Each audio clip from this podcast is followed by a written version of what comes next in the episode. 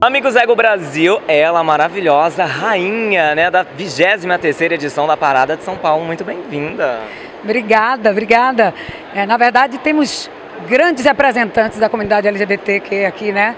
E essa turma de São Paulo realmente há 23 anos faz uma das maiores paradas LGBT do mundo. Isso nos orgulha muito. Eu fico muito feliz de estar aqui celebrando com tanta gente que luta cotidianamente para a gente conquistar os nossos direitos. Estamos todos juntos, vocês o aqui. que esse mês, mundo. mês Pride, né, mês de junho, representa para você? Representa é, um mês, é um mês de consciência, é um mês de luta, é um mês de discussões sobre as, a necessidade da gente é, combater a violência de todo tipo, todo tipo de discriminação, da gente buscar os direitos que ainda não foram respeitados, né? E sem dúvida de conscientizar as pessoas através de muitas, muitas festas, de muitos eventos, da, todo mundo na rua vindo é, para celebrar com os artistas LGBT, artistas que são da comunidade, que são apoiadores né, da nossa luta, é, e todas as famílias que vêm para a rua, gente que vem do Brasil inteiro, sabendo que esse é um ato político. Né? Então, é um mês que a gente precisa se conectar, assim, que, a, que a, esse grande momento da parada faz com que a gente veja quanta gente está envolvida. Mas, com certeza, muita gente que não está aqui também gostaria de estar. Tá, e é por isso que tem paradas no Brasil inteiro. E é um mês da gente se conectar também com as lutas mundiais da comunidade, né? Como você mesmo diz, abre a porta desse armário. O que você diz para a galera que está assistindo a gente aqui, que de certa forma quer sair do armário, mas não consegue?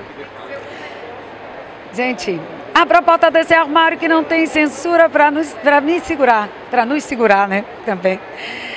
É muito difícil falar é, para as pessoas que a gente mais ama sobre a nossa opção sexual, né?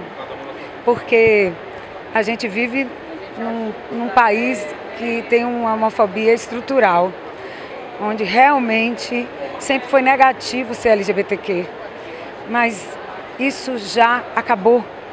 A gente está aqui celebrando 50 anos do movimento LGBTQ é, no mundo. É pouco tempo, é. É difícil, é para todos. Mas busque autoconhecimento, busque fazer uma terapia, busque um, um amigo que lhe reforce, busque ler sobre a história da sexualidade, sobre a história da humanidade, e você vai entender que tudo isso é cultural. Não tem nada a ver com não poder se ser o que se é.